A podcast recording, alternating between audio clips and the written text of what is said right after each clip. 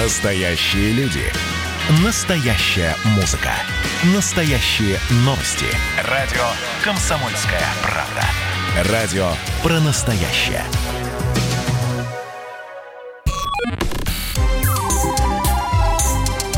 Не отключайте питание радиоприемников. Начинается передача данных. Здравствуйте, друзья. В эфире передача данных. У микрофона Мария Баченина. А в виртуальной студии «Комсомольской правды» доктор биологических наук, профессор, руководитель лаборатории физиологии и генетики поведения кафедры высшей нервной деятельности биологического факультета МГУ Зоя Александровна Зорина. Зоя Александровна, о каком отряде млекопитающих мы можем с вами говорить э, в беседе о сознании животного, вот чтобы было от, от чего оттолкнуться? Ну, конечно, самые близкие к нам животные – это приматы. Я вот э, читала об экспериментах, и там, в частности, были ну, не любые обезьяны, а в первую очередь брали Человек. карликовых шимпанзе. То есть говорят, что они больше всего на нас похожи и обучаемые, и даже говорят на нескольких языках. Это правда? Отчасти. Не без того. Э, но по каждому пункту, вами перечисленными, нужно вводить уточнение. Они действительно обезьяны, человекообразные. Там две группы. Обыкновенные шимпанзе, семейство пангида и семейство бануба. Степень генетического родства у основной группы человекообразных составляет там чуть 95%, а вот у бануба чуть ли не 99 и еще плюс после запятой. То есть степень близости генетической очень велика. Она максимальна. Но в то же время различия даже между человеком и даже вот его ближайшими родственниками Баноба, она очень велика. Ну хорошо, а как на ваш взгляд животные обладают сознанием? Обладают, потому что э, ведь у нас есть как бы два таких понятий. В это слово мы вкладываем несколько разные представления. С одной стороны, сознание – это такая высшая характеристика психики, которая включает мышление, творчество, речь и все такое. С другой стороны, согласно психофизиологическим обсуждениям, э, сознание – активное состояние мозга, которое позволяет осуществлять все психические процессы, тоже мышление, воображение, память и так далее. В первом варианте сознание присуще только человеку. Второй вариант можно вложить в понятие сознания животного. Правильно ведь я услышала? Да, потому что все эти процессы в какой-то степени, зачатки человеческих психических процессов есть у животных, и осуществляются они только в состоянии сознания. А проводились ли эксперименты, и если да, то какие, которые давали бы ученым понять, что ну да, те же самые приматы могут поставить себя на место сородича, а, понять его намерения. Вот то, что, на наш взгляд, приближает нас к понятию интеллекта уже ну, начиналось все с э, такого очень простого и, но очень демонстративного варианта. Это было еще в 70-е годы. Такой очень известный американский психолог Дэвид Примак опубликовал серию своих экспериментов с демонстрацией обезьянам видеоклипов и фотографий различного содержания. Например, на фотографии комната, открыто окно, и э, человек, в том числе иногда знакомый, кто-то из обслуживающего или научного персонала, жмется от холода. Ну и еще подобные фотографии, где, например, этот человек перестает морщиться и закрывает окно или включает камин. Так вот, оказалось, что обезьяны, шимпанзе очень адекватно понимают э, состояние субъекта и вполне адекватно показывают фотографию, которая обеспечивает адекватный выход из данного положения. Обнаружился нюанс, что это не просто они воспринимают человека, а реагируют на него в зависимости от того, кто это из окружения ну, допустим, мерзнет какой-то человек, с которым у обезьяны плохие отношения, которого он недолюбливает, то он может предложить, например, не закрыть окно, а выбрать фотографию, на которой у камина оборваны провода. Вот мерзнет дальше и выбирается такая фотография. Но, в принципе, вот целая серия подобных опытов, которые убедительно показывают, что обезьяны адекватно оценивают эмоциональное состояние другого субъекта и подсказывают какие-то выходы из э, этого положения. А можем ли мы сравнить сообразительность дельфина и шимпанзе? Ну, сравнивать все, конечно, можно. Но вот делать эти сравнения надо очень осторожно. Ну уж я не говорю о том, что учитывать э, некие различия в особенностях восприятия, которые есть между такими далекими видами. Зоя Александровна, я вспоминаю эксперимент 88 -го года, он 88-89, как раз, э, который был поставлен с э, карликовым шимпанзе. Я вот сейчас для слушателей слушателей расскажу. В наушниках э, этой шимпанзе, которой, кстати, было 8 лет, ей разные люди подавали команды. Ну, допустим, положи булку в микроволновку, или достань платок из вот этого кармана, или выйди на улицу, найди там морковку. Самое удивительное, что эта шимпанзе, она выполняла большинство... Это был мальчик. А, это был мальчик, этот, да? Мальчик, а, да, да, да, спасибо.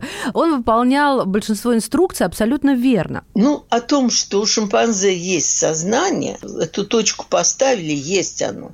Уже вроде с этим никто не спорит. По поводу языка. Могут ли ученые, на ваш взгляд, ой, простите, ученые, могут ли животные, на ваш взгляд, общаться друг с другом? Они разговаривают друг с другом? Общаются но не друг с другом. Естественные коммуникативные системы животных радикальным образом отличаются от коммуникативных процессов у человека, от речи от чисто человеческого коммуникативного процесса. Слова и фразы, которые произносит человек, это осмысленные, целенаправленные, преднамеренно составляемые последовательности слов. Преднамеренно и произвольно. И мысль изреченная может быть э, в том числе и осознанной ложью. В отличие от этого, все коммуникативные сигналы у животных – это объективное внешнее выражение их внутреннего состояния. Вот испугалась собака, поджала хвост, обозлилась на сородича, который там рвется к ее миске, ощерилась, подняла шерсть, оскалилась, там хвост трубой, рычит и так далее.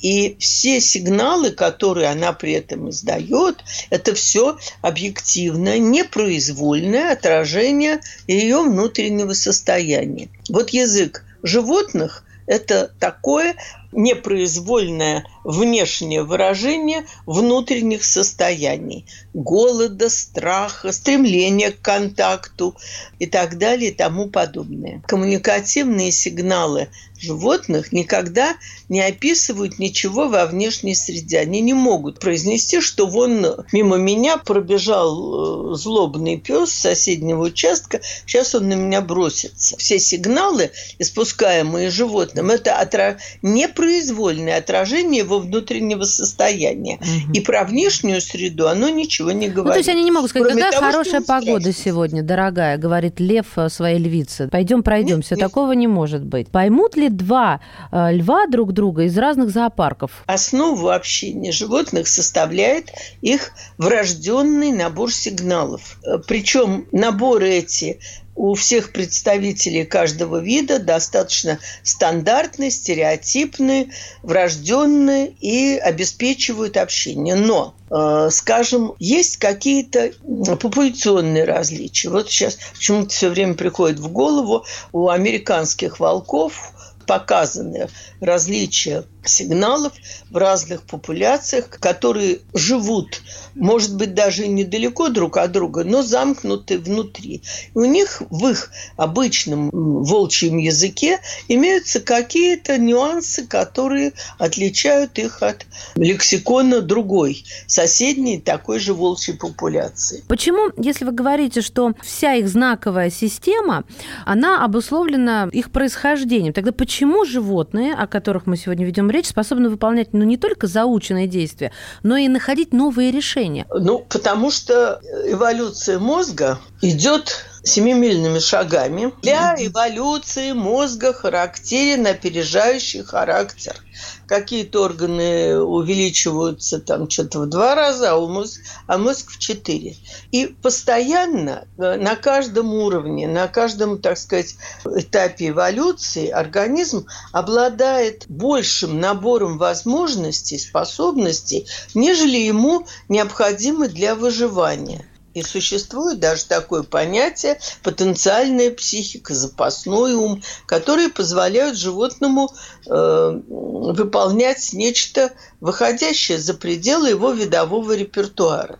Может быть, какой-то пример сейчас придет на ум? Вот что э, может э, этот вид, чего ему, в принципе, не надо? Ну, особенно этот люфт, конечно, хорошо про него рассказывать на примере приматов. Давай. Вот скажите, пожалуйста, зачем, пусть даже самым развитым, пусть бонобо и шимпанзе, за счет чего у них сложилась способность рисовать, причем не чирикать по бумаге просто, а создавать некие, в общем, композиции или замкнутые контуры. Прервемся буквально на пару мгновений, а затем вернемся в эфир в студии доктор биологических наук, профессор, руководитель лаборатории физиологии и генетики поведения кафедры высшей нервной деятельности биологического факультета Московского государственного университета Зоя Зорина.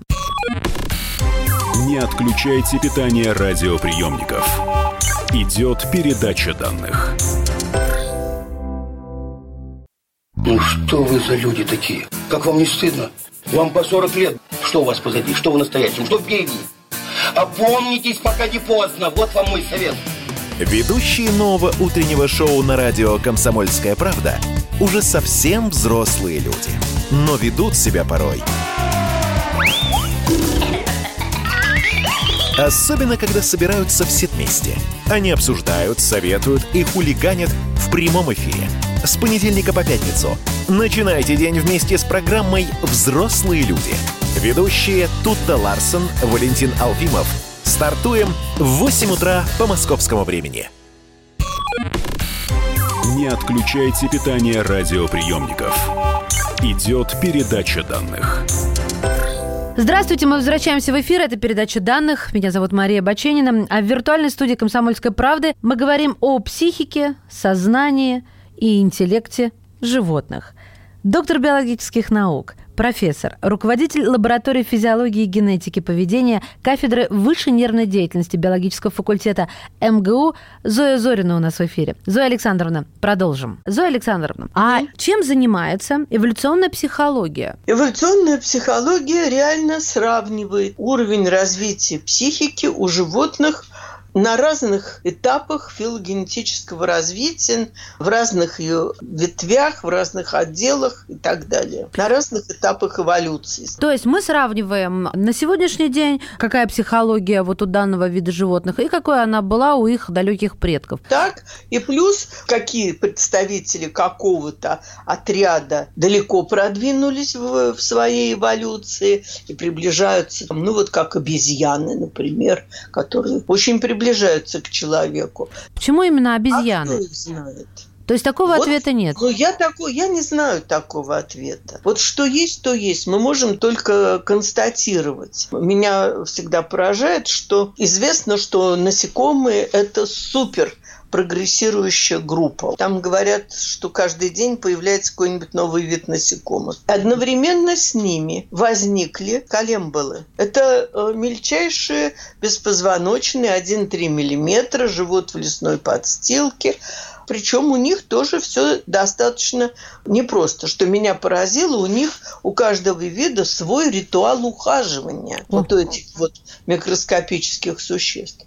Но вот якобы они как возникли одновременно с насекомыми. Вот насекомые развиваются пышным цветом, а колемболы вот как были, так и есть. Вот. Колемболы, кстати, я э, уточню, это под классом мелких членистоногих из класса скрытно-челюстных, прости господи. Говорят, что пчелы пчелы кодируют информацию в своих танцах. Ну, где шимпанзе и где пчела? А значит ли это, что пчелы обладают интеллектом? Понимаете, они просто у шимпанзе своя компания, у пчел своя компания. Это как понимать? Это разные ветви, абсолютно разные группы и ветви. У них разные происхождения. Они не из одной точки, не из одной группы же развивались. Каждая группа эволюционировала своим путем, проходила свои стадии, сталкивалась со своими неприятностями и достигала своих высот или не достигала. Но мы же часто сравниваем интеллект с размером мозга. Когда говорят о дельфинах, сразу говорят о том, что их мозг гораздо тяжелее, чем человеческий, вот поэтому они такие умные. А у пчелы там что? А вот в том-то и дело, что у насекомых, у беспозвоночных вообще совершенно другие принципы организации нервной системы. Меня тоже это всегда просто, ну, вот как-то не укладывается в голове, не дает покоя. Там все совсем по-другому устроено. Но это одна из закономерностей эволюции живого, что один и тот же функциональный результат может достигаться совершенно э, разными путями и на базе совершенно разных структур. Так же, как вот птицы мозг млекопитающих устроены совершенно по-другому. Но, тем не менее, доказано, что врановые попугаи, их психика не менее сложна, чем у шимпанзе и горилл. Но все-таки возвращаемся к пчелам. Это выяснить удалось, что за информацию они кодируют в своих танцах? Они кодируют направление на источник э, корма и расстояние. Действительно, э, меняя там какие-то элементы танца, они эту информацию вроде бы действительно передают дают. А вот муравьи.